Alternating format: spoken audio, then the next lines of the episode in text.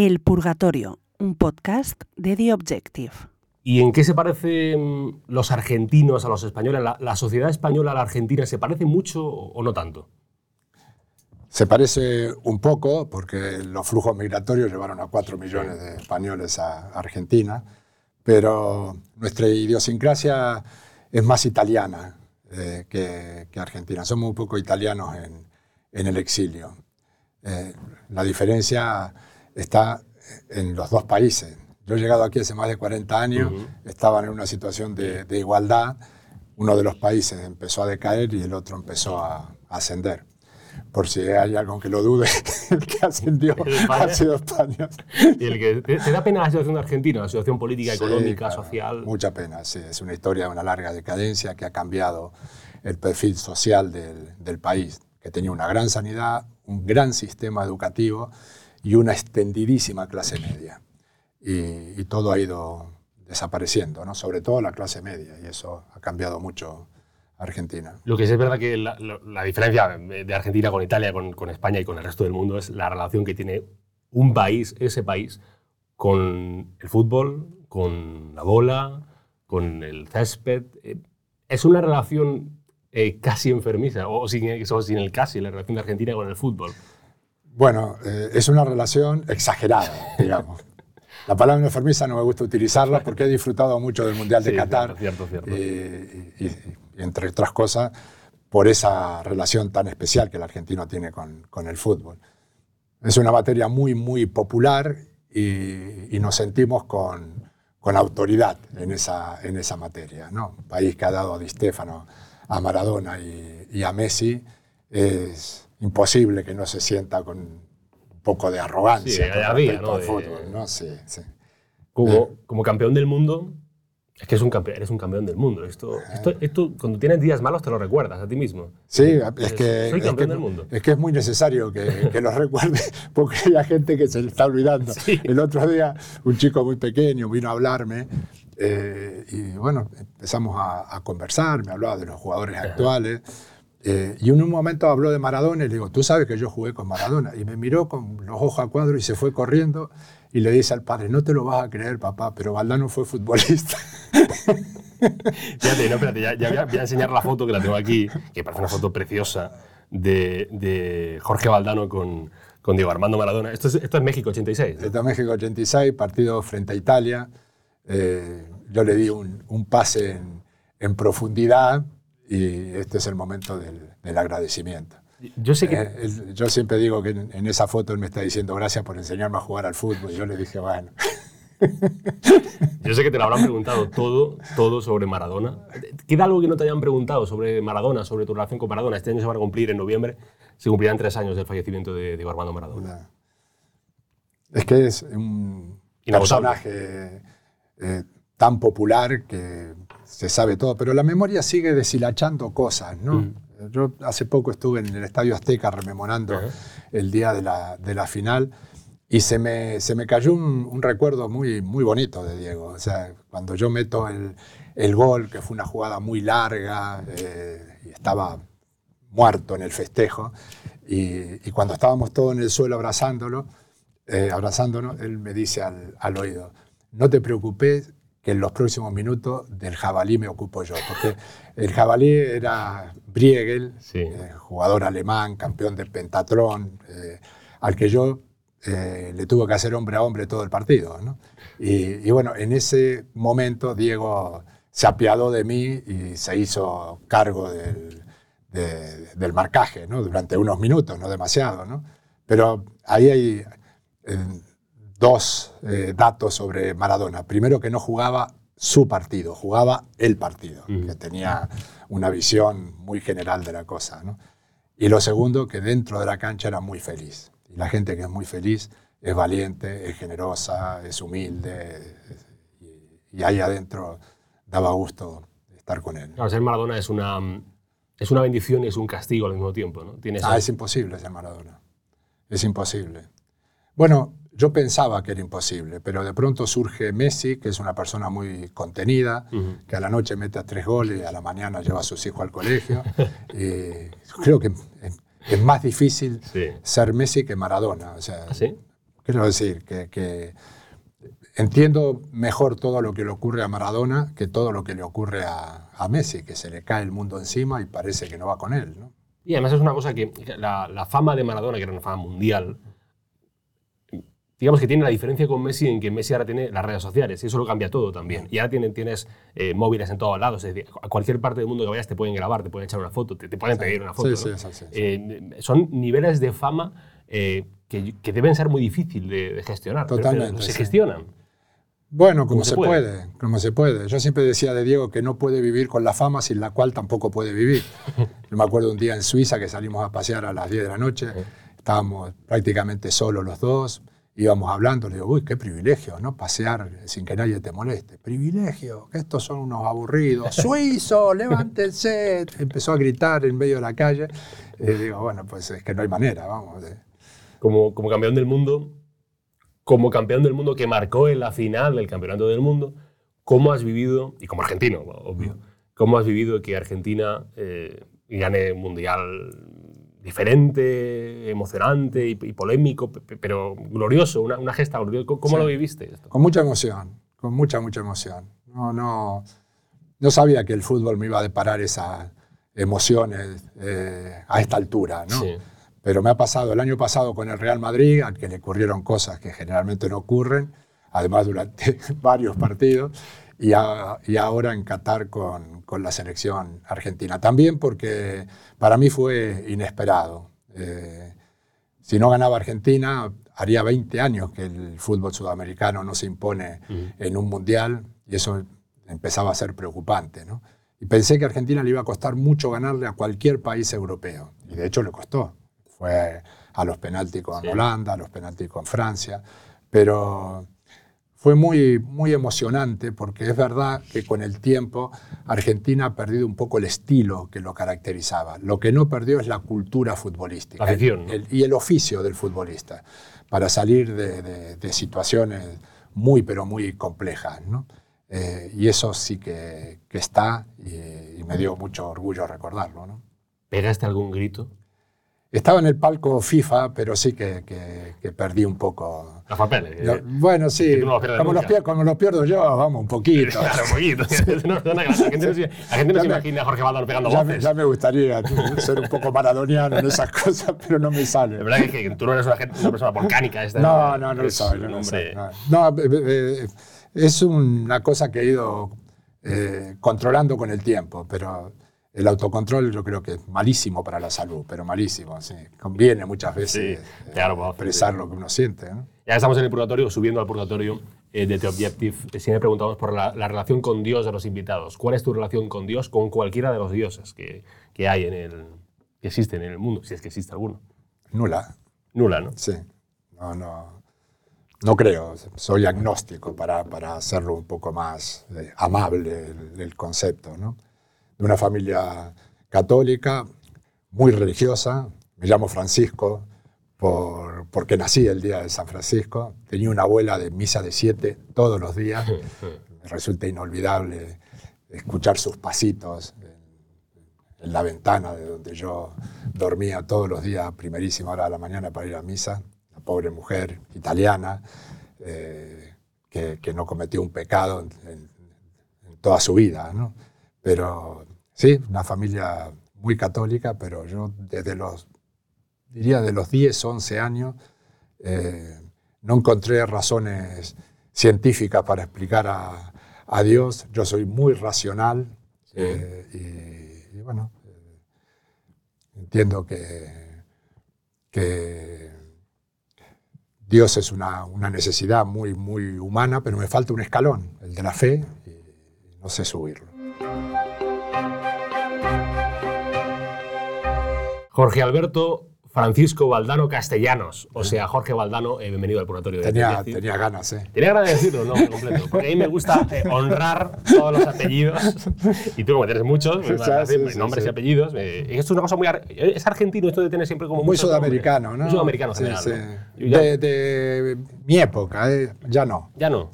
La gente ya se llama mm, Francisco. Sí, ahora hay una, una moda muy de, de nombres españoles. Antonia. ¿Ah, sí? Eh, sí, sí, sí. Ah, sí, sí. Bueno, eh, modas. El nombre no lo elige uno, ya que eso se viene dado. Sí, bueno, eh, yo me acuerdo que en la clase mía había 10 Jorge, ¿no?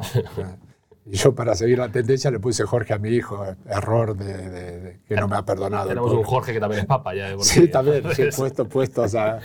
Bueno, me hace mucha ilusión tenerte, yo te agradezco mucho que, hayas venido. Eh, me hace mucha ilusión porque yo soy muy fan de Jorge Valdano, con lo cual voy a hacer una mala entrevista porque siempre que alguien es fan de alguien, hace una mala entrevista. Verdad, sí. Hace una mala entrevista. Hace un esfuerzo, sé un poco crítico. Intentar ser crítico, duro, eh, implacable, ya que estamos en el purgatorio. me hace mucha ilusión porque creo que Jorge es una persona que cuida la palabra, eh, a veces denostada porque es un hombre elegante y créanme que no quedan muchos hombres elegantes, muchas personas elegantes en general, eh, porque es un campeón del mundo y, hombre, campeón del mundo no se tiene todos los días. Ah.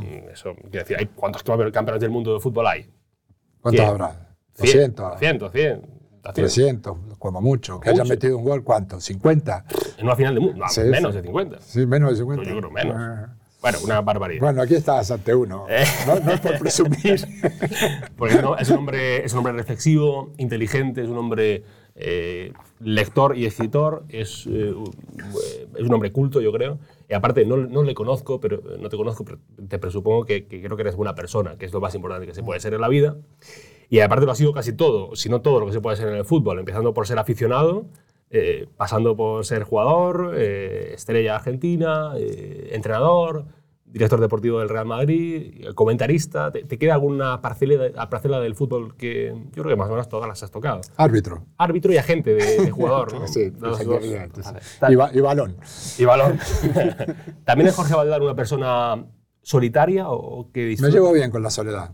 Me llevo muy bien con la soledad. Y a eso ayuda la lectura, ¿no? Yo llegué a Vitoria con 19 años, una ciudad muy, muy fría, las tardes eran muy, muy largas y la soledad eh, no, no, no, tenía remedio en, aquellos momentos en donde yo tenía muy pocas relaciones sociales aún y los libros fueron un buen refugio. ¿sí? ¿Qué leías en aquella época? ¿Qué, lector, qué libros recuerdas? Bueno, eh, de la misma manera que descubrí el tango en, España, descubrí aquí a Borges, a Cortázar, a, todos aquellos que, que, en Argentina eran demasiado obvios. ¿no? Pero apenas llegué, yo creo, me acuerdo que me deslumbró mucho Umbral, eh, empezó a editarse el diario El País, escribía una columna en, en la última página y me resultó deslumbrante. Entonces, bueno, pues, eh, siempre hago lo mismo. Cuando alguien me deslumbra, leo desde el primer libro hasta el último libro eh, de los publicados. ¿no? Y, bueno, hasta hoy, ¿no? la lectura sigue siendo un, buen refugio. ¿Por qué no sigue extrañando que haya jugadores de fútbol, digamos, que leen libros o que tienen un interés intelectual? ¿No sigue extrañando, ¿Por qué no sigue extrañando eso? Es que no sé si es cierto que, que, no tengan interés intelectual. Lo que sí es cierto es que no hablan del tema. Eso es verdad. Porque las declaraciones las hacen siempre en defensa propia, ¿no? Es como que, no quieren que se sepa demasiado de su vida o de meterse en, líos que luego se convierten en la red, eh, en una carnicería, ¿no? Entonces siempre se refugian en los lugares comunes. Hace mm, creo que 47 años, si no me salen mal las cuentas, llegaste a España con apenas 19 años, jovencísimo, al Deportivo Alavés. Mm, me interesa la mirada de alguien que viene desde fuera y que después se queda a vivir en España. No, ha vuelto a, vivir en otro país que no sea España desde entonces, entiendo. ¿no? Eso es. Em, ¿Cómo ves a la sociedad española hoy, digo, eh, políticamente, socialmente, culturalmente? ¿Y, cómo, la, cómo, la, ves en comparación con, esos años anteriores? ¿no? Si la ves más cabreada, menos, más, más libre, menos. Bueno, el, español tiende a, estar indignado. ¿no? Sí. Si es madridista, todavía más. Cuando no está entretenido con una remontada, se indigna. Eh, ha, cambiado mucho. Una vez le preguntaron a Churchill qué, opinaba de los franceses y dijo que no, no, sé porque no los conozco a todos. bueno, pues yo puedo decir algo, algo parecido. a Lo que sí, en 47 años el, el cambio ha sido rotundo. El cambio físico del país y el cambio social. ¿no? En aquel momento la iglesia tenía muchísimo protagonismo. Eh, uno decía la palabra sexy, faltaba que la gente se tirara al suelo, ¿no? Eh, luego era, era, era otro mundo, o sea, cuando a mí me contratan para, para el Alavés, me pasé una mañana buscando Vitoria en el mapa, ¿no? y cuando llegué no encontraron las flores, que era la representación misma del españolismo, ¿no? Pero bueno, efectivamente no teníamos redes y recuerdo que para comprar un, periódico tenía que pasar por Madrid, y irme a la Puerta del Sol y allí había un kiosco que por ahí encontrabas un periódico argentino de hacía cinco o seis días. Hoy leo el periódico antes que mi familia por el cambio horario.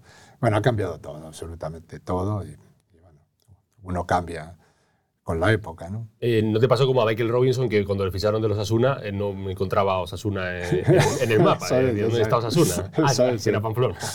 Em, Se dice también que hubo uno de estos oriundos que llegaron en su momento que dijo que su abuela era de Celta de Vigo.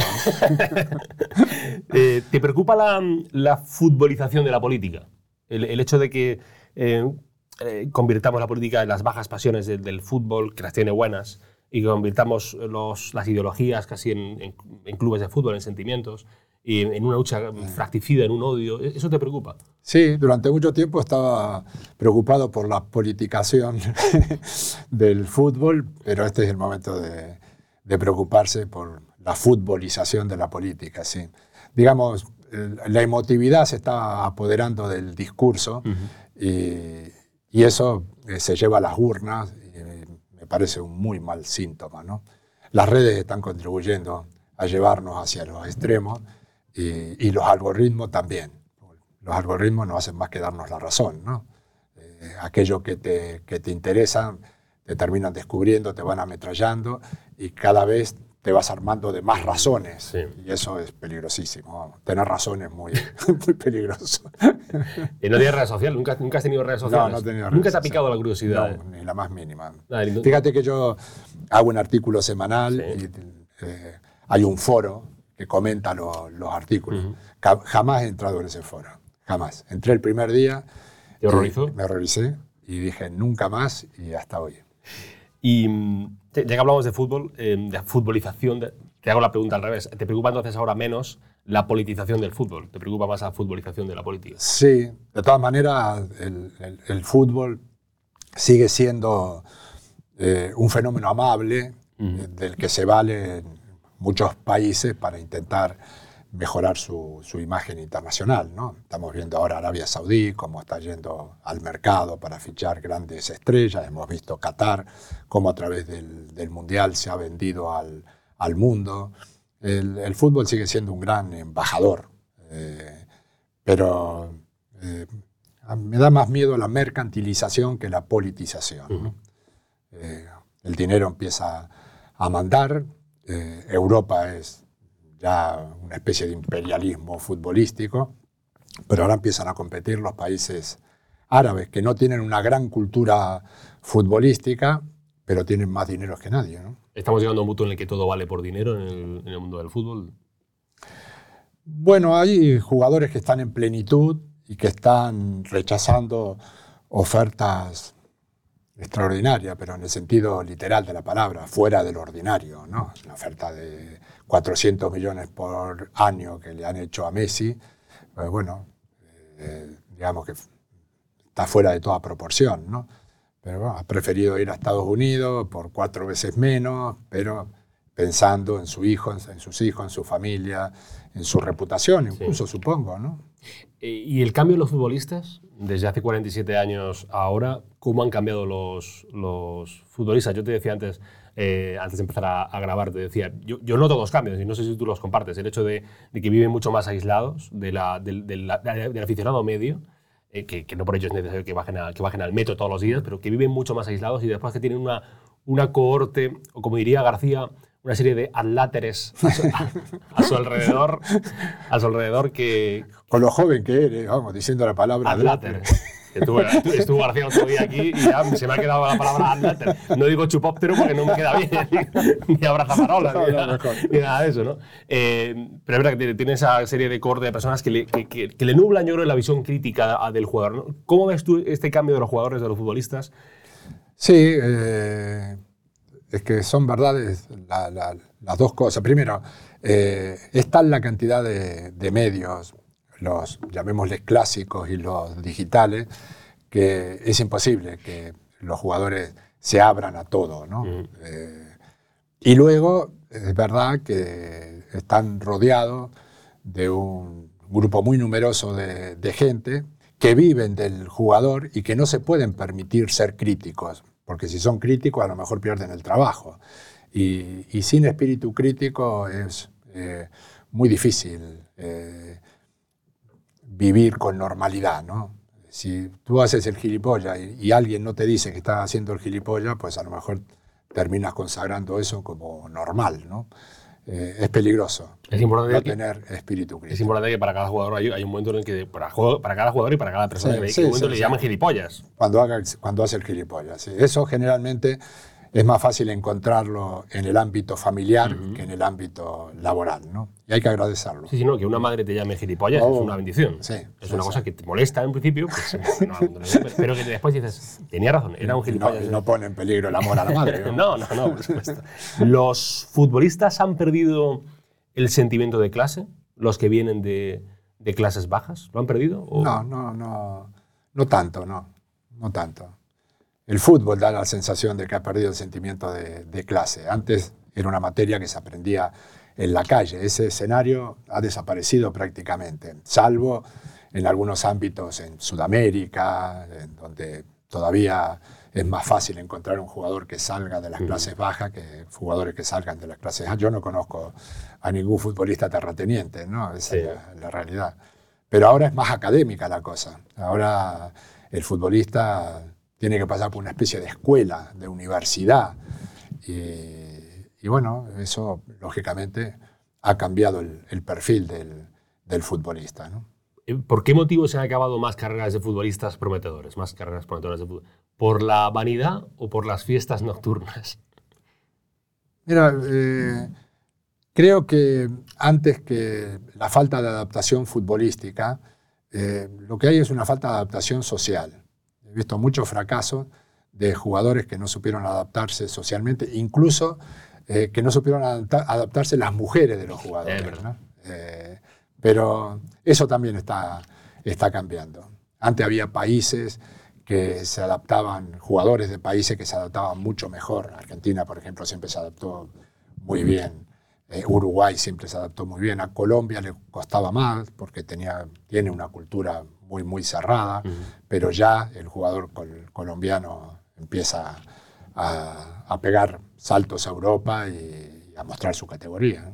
Bueno, hablamos de, fútbol ahora que está todo en, calma, digo en calma, en dos terrenos de juego, no en los despachos. No en los despachos. Ahí está electrificada. No en los despachos. esto, como lo estamos grabando, no sé si mañana mismo van a decir Mbappé viene al Madrid. A lo mejor pasa. Puede ser vamos, te voy a hacer la pregunta, si bien o si no, tanto ¿qué supondría para ti la llegada de Mbappé al Real Madrid? Porque ya Haaland está descartado, que era el otro fichaje, que el año pasado se hablaba mucho de Haaland. Eh, ¿qué, supondría la llegada de, Kylian Mbappé al Real Madrid? Una afirmación del poder del, club, de la, gran capacidad para seducir eh, a grandísimos jugadores por encima incluso del dinero porque cualquier equipo de la Premier está en este momento en condiciones de competir económicamente con, con el Madrid. Son 40 goles durante los próximos 10 años, la fascinación de ver todos los partidos a un talento superior, son muchas cosas las que están implícitas en un jugador de esa categoría. Por eso hay uno, dos, no hay, no hay más. ¿no? Esto es como quien se compra un Ferrari, que no solamente se compra para que corra, sino porque es una muestra de poder. Ah. Tiene, un, tiene, un, Ferrari, tiene Yo no conozco a nadie que se compre un Ferrari para que corra. sobre, sobre el fútbol y sobre esa temporada, eh, no sé si tienen la sensación, yo al menos la tengo, de que esa temporada futbolística se ha hablado más de lo que ha pasado fuera de los terrenos de juego muchas veces, del bar, o del caso Negreira o de los episodios de racismo, a veces más de lo que ha pasado en el terreno de juego. ¿Tú tienes esa sensación? Sí, también porque hace apenas eh, cinco años eh, teníamos a Messi y a Ronaldo, que eran muy entretenidos, ¿no? Dos jugadores de, esa dimensión dan para, para, hablar mucho, ¿no? La liga se ha, vuelto más aburrida. Un punto más aburrida, sí, en, en beneficio de la, de la Premier. Hay chicos de 10 o 12 años que te pueden decir 10 jugadores del Manchester City y pídele que te diga un jugador del Cádiz. Y, ya verás el éxito que tiene. Y eso tiene que ver también con, con, la influencia de, de las redes, de, de, cómo ha ido cambiando el fútbol, que se ha globalizado totalmente. Eh, sobre los insultos eh, y el racismo en, en el fútbol español.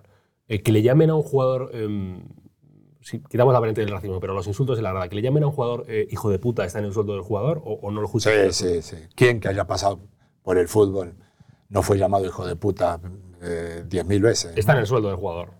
Digamos que está eh, en la idiosincrasia de un juego eminentemente emocional, sí. Y sobre el racismo a Vinicius, que es el racismo a Vinicius, digo como epítome del racismo, porque había otros mm. casos de racismo, a lo mejor a del, del Valencia. Ah, me ha parecido interesante que escribiste una columna en el diario El País, en donde decías en un fragmento, y leo, decías, Vinicius no es el problema, sino el síntoma. Se trata de un jugador que tiene fama, reconocimiento y voz, y que por eso pudo poner la lupa para agigantar un tema sensible. Eso también tiene correlación con la política. Personas que llevan una semana indignados por el caso Vinicius votarán mañana a Vox, siempre dentro de la Constitución, muy sueltos de cuerpo. Hay mucho cinismo en la defensa de Vinicius o la defensa hacia Vinicius? Sí. Sí. Eh, hace unos días se jugó un partido de baloncesto y al parecer hubo gritos racistas de madridistas. O, o, Gaby vino a festejar eh, el título a, Madrid y por su condición de barcelonista, digamos, que ni siquiera lo dejaron eh, hablar. ¿no? Bueno, digamos que lo que a mí me, preocupa por encima de todo es que dentro de, un estadio afloran cosas que están escondidas en la maraña social del día a día. ¿no? Pero si asoman en el estadio, levantemos la guardia porque es algo que se está eh, moviendo ahí abajo y que conviene que, ataquemos. ¿no? Es un detector de lo que mm, va a venir en sí, el estadio, digamos que exagera la sociedad, eh, pero la está expresando en su parte más enfermiza. Y que hay muchos que, entiendo yo lo que quieres decir con, la columna, que defienden a Vinicius no porque sean antirracistas, sino porque son madridistas. Sí, digamos que eh, hay dos maneras de, de, querer al, al, juego. Una queriendo al fútbol y otra queriendo al equipo. Son dos maneras totalmente distintas de aproximarse al, al fútbol. ¿no? Si quieres al fútbol, no puedes no querer a Messi, porque nace un genio cada 20 años y que te lo vas a perder. Eh, es como decir, bueno, no quiero a, Picasso porque me gusta más Manet. y bueno, te lo pierdes tú, ¿no? Eh, ahora, si quieres a un equipo, es muy difícil querer a Messi. Siendo del Madrid, ¿no? Y mm, bueno, esto lo vienes a decir, que te voy a preguntar después, pero, pero vienes a decir también en alguna columna que te he leído, yo, yo intento traer siempre, entonces ir a Jorge, yo que soy fan, eh, que dices algo así como, mm, oye, se puede reivindicar a, Pep Guardiola y a Florentino Pérez, se puede reivindicar la grandeza sin que te llamen antimadridista o culeo, o, es decir, que, que a veces estamos en esta batalla eh, que a veces nos obceca y nos ciega en el día a día, que dentro de 10 años diremos, coño, qué suerte tuvimos de tener a Guardiola como entrenador y a Florentino como presidente, o a jugadores del Barça y del Madrid o del Valencia o del Sevilla, ¿no? Estamos obcecados en la batalla diaria. Otra, otra vez las emociones apoderándose del discurso. Y sobre el caso Negreira, eh, ¿ha habido una pérdida de la inocencia de cierta parte de la afición con respecto a lo que pasa en la Liga Española, de, no me creo lo que pasa o de tengo muchas sospechas o tengo muchas dudas. Sí, pero no, no, es un, problema que alcance solamente al aficionado español, me alcanzó a mí, a mi inocencia. O sea, eh, me costó creerlo, que cuatro presidentes hayan sido testigos de un hecho estético tan feo y que nadie lo haya atacado con la decisión que correspondía. ¿no? Es imposible no creerse que aquello se hizo con una intención, eh, que no sé si luego tuvo reflejo en el terreno de juego, pero ¿cómo, cómo haces siendo un aficionado normal para no sospecharlo con estas informaciones? ¿no? Ha sido algo eh, que yo no había visto anteriormente y lógicamente entiendo que, el aficionado eh, vaya al campo ahora siendo menos inocente de lo que era. Había una columna que, terminabas diciendo, mañana hay clásico. ¿Y qué más da si ya no lo creemos? Ah, ese es el peligro de, informaciones de estas características. ¿no?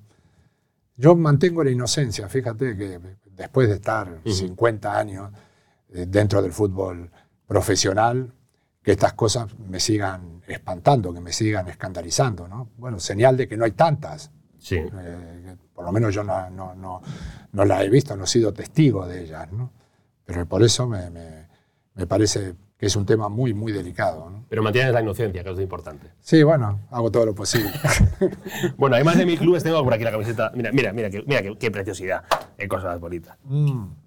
Yo es que soy del Granada y del Madrid, porque soy de Granada y también soy del Madrid. Se puede Ah. ser de dos equipos, esto. Bueno, este año te costará más, porque Sí. Granada en primera división. Bueno, pero a los partidos yo siempre iré con el Granada. Ah, que se bueno, enfrente. está bien, está bien, está Es bien. Bueno, ese es un buen rasgo final, tuyo, siempre de- con, con el más siempre el más débil. Eh, esta camiseta. Mira, mira de quién es, de Karim Benzema. Ah, qué bueno. Eh, 14 años con el número 9 del Madrid. eh, es, es importante. Es Eh, importante. ¿Qué te iba a decir? Que mm, ahora después te pedí que me la firmes. ah, me no, mucha ilusión. sí. Bueno, tú por lo menos sabes que yo fui futbolista, ¿no? Sí.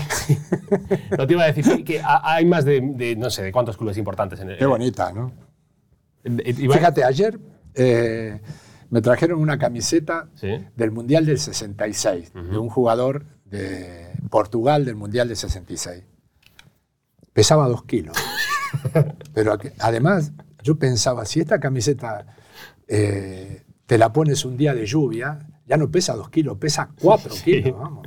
Y fíjate esta, esta es una maravilla al tacto. es- Claro, por eso cuesta lo que cuesta también. Claro. ¿no? Sí.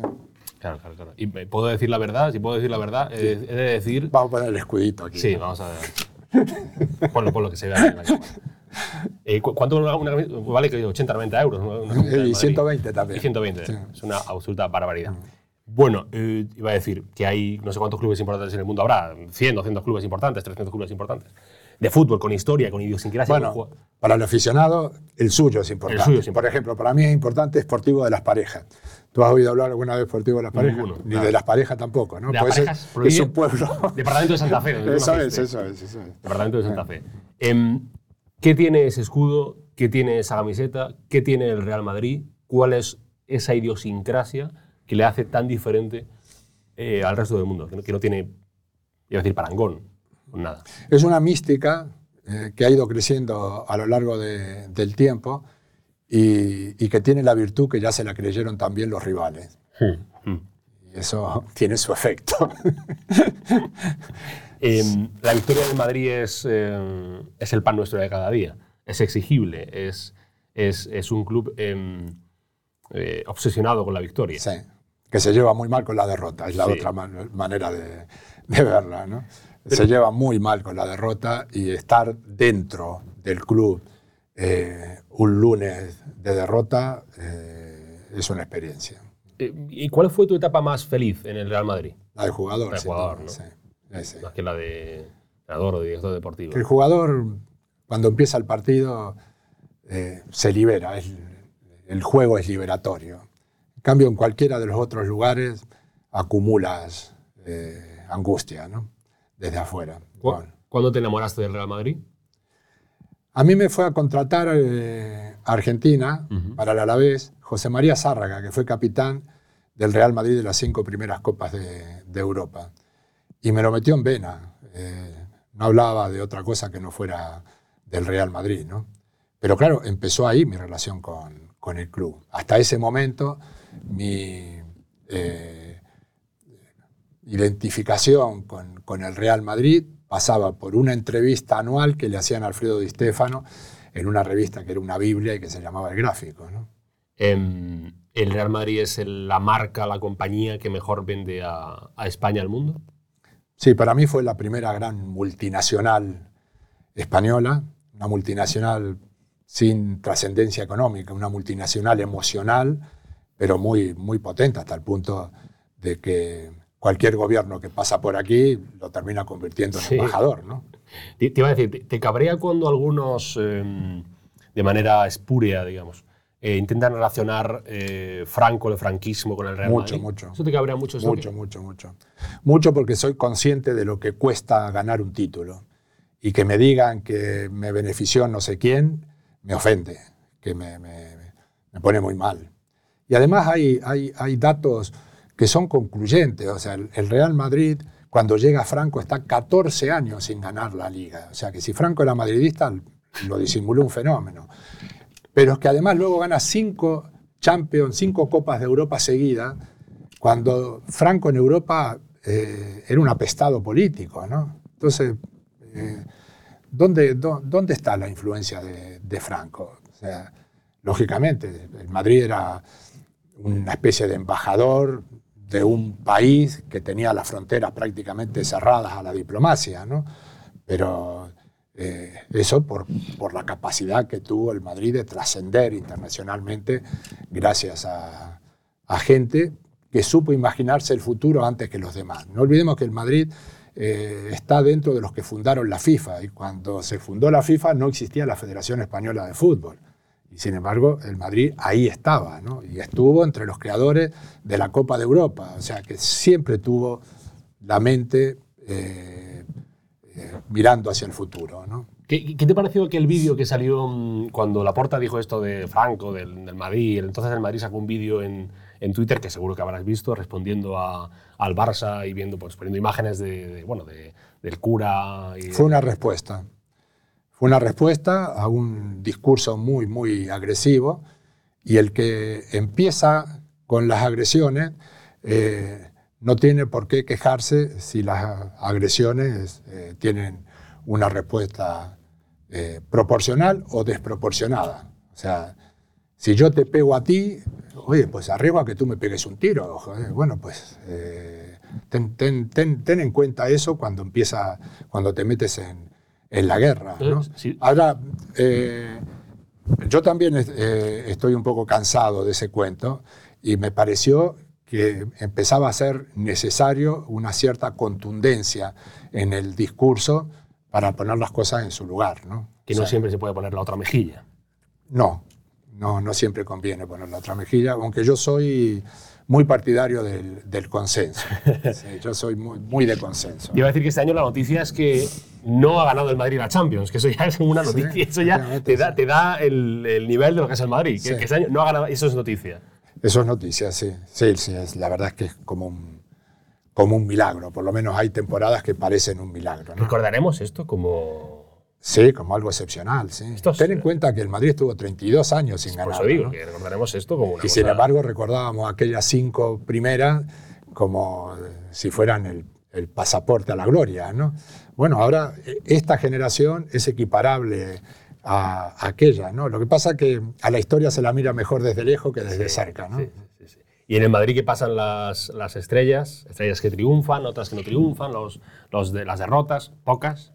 Eh, las victorias muchas, los títulos, pasan los entrenadores, pero ahí sigue Florentino Es al revés, ¿eh? Derrotas muchas, victorias pocas. Pasa que las victorias en el Madrid son muy grandes, sí. Pero ahí sigue Florentino Pérez, decía. Sí, y está bien, me parece que... ¿Es inmortal o...? Bueno, ya ganó eh, Copas de Europa suficientes como para sacarle un empate a Santiago Bernabéu está haciendo un estadio que será un centro emocional de la ciudad, no del madridismo, sino de la ciudad. Eh, tenemos la mejor ciudad deportiva del mundo posiblemente, o sea que todo lo, lo que ha hecho está a la altura del Real Madrid. ¿Tienes alguna intuición de qué pasará? Yo creo que es la gran pregunta que siempre todo el mundo se hace. ¿no? ¿Y qué pasará después de Florentino en el Madrid? ¿Quién habrá? Claro, porque suceder a Florentino era como suceder a Santiago Bernabéu. es. Una, tarea hercúlea. Sí, así, así es. Pero el Madrid siempre encuentra al personaje providencial. ¿no? Lo, que, lo que creo es que tenemos Florentino para rato. Que no se jubila. No creo que se jubile, no. Hay gente que no, se jubila nunca. ¿eh? No, y está bien. Está ¿eh? bien, no, no, que, que yo, yo, por ejemplo, lo tengo como una aspiración, no jubilarme. No jubilarte. ¿Tú quieres seguir comentando fútbol y viendo bueno, fútbol? Bueno, trabajando. O sea, teniendo el tiempo ocupado, la agenda llena, viviendo como a mí me gusta vivir, ¿no? Yo soy un hijo de la clase media Argentina. De hecho, cuando gané el Mundial, me preguntaron una vez qué había sentido y dije, la satisfacción del deber cumplido. y, mi, hijo me dijo, pues tú estás loco, ¿qué te pasa? Y la felicidad, digo, eh, pues, para un hijo de la clase media argentina, la felicidad es eso, ¿no? ¿Y cómo es un día normal en la vida de Jorge Valdano? Esto mucha gente se lo pregunta. Como no tiene redes sociales ni Instagram, la gente dice, ¿qué hará Jorge Valdano en un día normal? ¿Cómo es un día Pero, pero si, si está a la vista, o sea, viajo mucho, eh, voy alrededor del fútbol, doy muchas conferencias, tengo un despacho donde tengo concentrado todo lo de fútbol, con más de mil libros de, de fútbol, donde estoy leyendo, escribiendo, donde paso el día. Eh, y, y bueno, eh, esa es un poco mi, mi vida, que tiene mucho movimiento, o sea, no, no, no suelo tener un día igual al otro. ¿no? ¿Cómo haces para mantenerte tan bien? Esta es una cosa para apuntarme yo. Bueno, soy un, un deportista de, de gimnasio. Ah, sí, sí, ah, vas al gimnasio. Voy al gimnasio, sí, cuando puedo. Mi frase de cabecera es que voy por el placer de terminar. Esa es la, bueno, la para, realidad. Para ir, cerrando- para ir cerrando, Jorge, unas. Pero voy, pero voy. Pero es lo importante. Tengo una, una cierta disciplina. mucha sí. gente, ah, mucha gente se apunta y. Sí, no, la mayoría. Mayoría. Eh, Somos siempre los mismos. Como yo, por ejemplo, me apunto Sí, y sí. voy Ah, poco, sí, es- voy, es- poco, me tengo horarios dispersos, Sí, como autónomo que soy. Bueno, eh, para cerrar tu visita al purgatorio, Jorge, unas preguntas eh, cortitas y cerramos. Eh, para, para salir de fiesta, digamos, en tu época de futbolista, ¿qué era mejor, la noche argentina o la noche, o la noche madrileña? La noche española, para salir de fiesta. ¿Qué, qué país era mejor? ¿O qué país es mejor para la fiesta? Que tú recuerdas. Tengo más referencias de, de- España. de España, claro.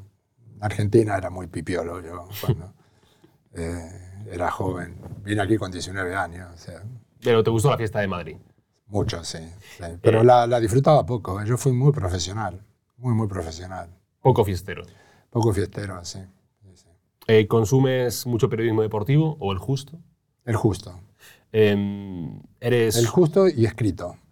más que Sí, muy poco. de radio? Te diría que nada. De, sí, radio, diría- de, de televisión. Te diría que nada, más radio que, que televisión. ¿Eres, ¿Eres un buen perdedor o eres de los que te cabrean No, mucho? no, no, soy un buen perdedor. Buen sí. perdedor. Eh, Como en el himno, cuando pierdo doy la mano. eh, ¿El deporte que más te gusta después del fútbol cuál es? Y no vale el fútbol sala. el fútbol sala, que sería como una trampa. Baloncesto, tenis, vóley, todo lo que practiqué Un- de una, pelota. Eh, a, los que te acusan, a los que te acusan de cursi, ¿qué les dices? No, no, no soy jugador de golf, por ejemplo, Vale. que es un, una, una- pelotita, pero es más pequeñita. Como dice un amigo mío, no, no hago deportes donde la pelota me espera. ¿eh? Está bien eso, ¿eh? No, de pronto. Bueno, No te desesperes. A los que te acusan de cursi, ¿qué les dices? Seguramente tendrán algo de razón. Cuando te acusan de algo, por algo será. He, he de decir que yo una vez puse un tuit, y como no tienes red social, no, no lo verás, tampoco me sigues, como es normal. Una vez puse un tuit diciendo, ¿sabes lo que es el ASMR? Esta cosa como de que hacen, eh, hacen tú sí sabes lo que es que hacen, ¿no?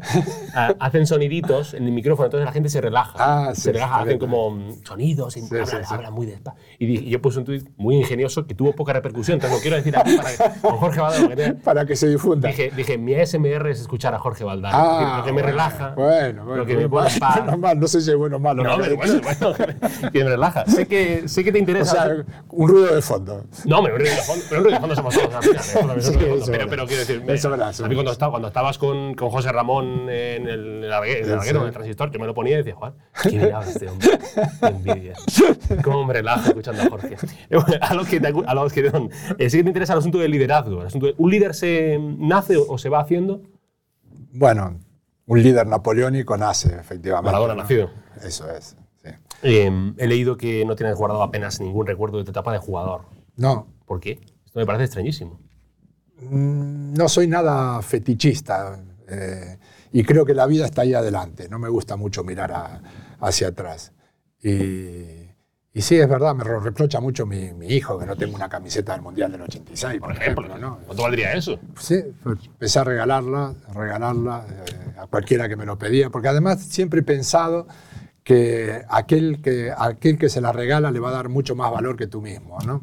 A ti, tú ya tienes los recuerdos, Mm. con eso ya eres un poquito más feliz durante toda tu vida. que no te veas como los jugadores estos de fútbol que tienen como un, como un despacho así Bueno, gigante en el que tienen todas sí, las sí, camisetas. Sí, sí, y- sí. Bueno, eh, Diego mismo Mm. tenía un museo de, de cientos de camisetas, ¿no? Y me parece, me parece bien, pero no, no va con mi personalidad. ¿Alguna vez te has, te has cansado de ver fútbol? ¿O alguna temporada que digas, "Uf, pues me apetece menos ver fútbol? ¿Eso te ha pasado alguna vez? Me pasa todos los días. Que miro un partido y a los 10 minutos ya sé si es para mí o no, o no es para mí. Porque a veces un partido es una repetición constante de los cinco minutos que acabas de ver, ¿no? Porque cada día esto es más metodológico, además.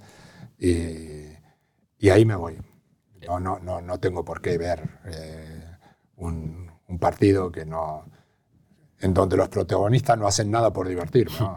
Es verdad que ahora, eh, eso lo he escuchado algunos eh, analistas del fútbol, eh, yo como pobre paleto te lo pregunto, pero es verdad que ahora parece que el fútbol, al estar tan igualado físicamente, eh, ya hay pocos dribladores, hay pocas estrellas que, que salgan y monten la maribonera. Eh, eh, se ha vuelto todo como muy empatado y quizá muy aburrido. que, el fútbol ahora predomina lo físico, el, aguante físico. El...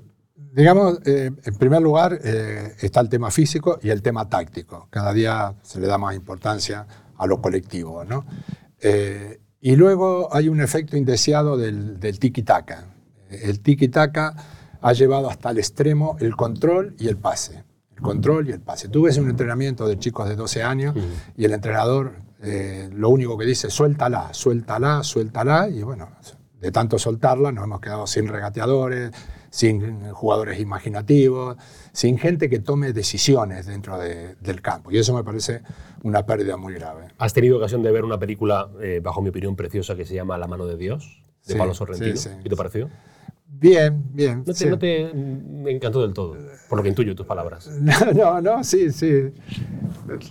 Sí, no, me gusta, me gusta. Vale. El Sorrentino me, me, gusta mucho, pero bueno, hay otras de Sorrentino que me ¿Tienes, alguna, ¿tienes algún director de cine favorito? Bueno, Sorrentino. ¿Sorrentino te gusta sí, mucho? Sí, mucho. Esto le gusta mucho a la gente. eh, ¿Has visto algo de la llamada Kings League? Esta cosa de Ibai ya no, sí, no, ya no, nada, no te interesa mucho. Eh, ¿Y sigues jugando al fútbol? No, pero porque no no, no, puedo ya, vamos. El fútbol es muy exigente físicamente, ¿eh? muy exigente. La gente no se imagina lo exigente, que es. Y llega un momento que el cuerpo no te acompaña. ¿no? Eso te da, te da pena, entiendo. Mucho, mucho, mucho, mucho, porque es una especie de, sesión con un psicoanalista, ¿no? Ir a jugar un partido de fútbol. Es muy liberador el fútbol. Para, para quien ama el juego. ¿no? Claro, es verdad que esto ya, ya la última. Me parece curioso la, la vida de los futbolistas que sacrifican mucho tiempo en prepararse para su vida futbolística y al final la vida de un futbolista es relativamente corta. Mm, eh, yo tengo entendido que, que, la tuya, por, por, el tema este de la hepatitis, terminó como muy abruptamente. Y, fue especialmente corta, a los 30 especialmente corta. Eh, y quizá el hecho de no, de no pensar mucho en, en, el final, no sé si te vino mejor que, que, aquel jugador que ya va viendo el final, no sé, Luka Modric, o aquel jugador que ya va viendo el final, de, o Messi, o que va viendo el final de su carrera ya muy, muy, muy próximo. ¿Eso a ti te vino mejor? El hecho de como que no, de repente, que te llegase abruptamente la, el, el digamos, el cierre de sesión en el juego. Te, te, vino mejor eso. Es un tema ese, ¿eh? O sea que los futbolistas eh, somos viejos dos veces en la vida, ¿no? Una cuando, cuando toca dejar el fútbol y otra ahora. Pero eh, hay otro, otro, otro, tema muy, muy interesante. Los futbolistas no hablamos jamás del día después. Jamás. Nunca es una conversación. Como la gente tampoco habla de la muerte, vamos. O sea, no, no es un buen tema, ¿no? Pero al futbolista le, le espanta el, el, día, el día después, ¿no? Y sí, el hecho de haberme, de haberme encontrado uh -huh. con con el final sin, sin haberlo preparado, eh, al final fue una suerte. Y ya, de verdad, la última, eh, esto sé que mucha gente me va a agradecer que te hagas esta pregunta, que es ¿cómo te quedan también los trajes? aparte, de, aparte de, por la, de por la talla física. Bueno, por el gimnasio, que tú bueno, vas y, y, pagas las consecuencias cuando te pones una chaqueta. por eso me la pongo, me la pongo por eso. Bueno, Jorge Alberto Francisco Valdano Castellanos, el conoce sí. como Jorge Valdano, está en... Hasta yo me conozco como Jorge Valdano. De hecho, me, me, he sorprendido cuando me, hay mucha gente, claro, ¿cuánto, cuánto hace que no te, nadie te decía el nombre bueno, completo? Bueno, Roberto Gómez, el único que... O fuiste a renovar el DNI o sí, sí, de esta. Bueno, Jorge... No, no, en el DNI tengo Jorge Alberto Sonó. Ah, solamente Jorge sí, Alberto. No cabe, claro. Entonces, no, no, no Bueno, Jorge, eh, ya descansarás de vacaciones ahora ya, ¿no? Sí, ya vacaciones. sí, sí, sí. A uno le cansa mucho como comentarista el hecho de no. viajar mucho y de, o no te cansa tanto. No, a mí no. no. Hay gente que no, no, a mí viajar y trabajar me da energía, no me la quita. Claro, una vez lo, lo, hablé con Maldini y me dijo, no, ya estoy cansado, ya de tantos viajes ya. Bueno. Me canso hasta yo. No me, yo me canso de, de, de, hasta de ver a, a Maldini, ¿no? O sea, un partido de la Liga Turca, está, lo comenta Maldini, de la Liga de la Premier, Maldini, de la selección, Maldini. Está, es Están todos, es claro, loco, es me loco. extraña que se Es un, auténtico, es un loco maravilloso. Sí, eso es, exacto. Eh, Jorge, suerte, gracias. Eh, ha sido un ah, honor, claro. un placer. Eh, Igualmente. Quede con Dios Quedamos todos con Dios, que sea. Sí, y gracias es. por tu visita. Y bueno, a la Madrid, si quieres, terminamos así, es más bonito. Sí, sí, exacto. Así como, A la Madrid, viva el fútbol. como cuando perdemos damos la mano, pues cuando nos despedimos Lim- decimos limpia y blanca que no empañe. A la- a la Madrid. Gracias.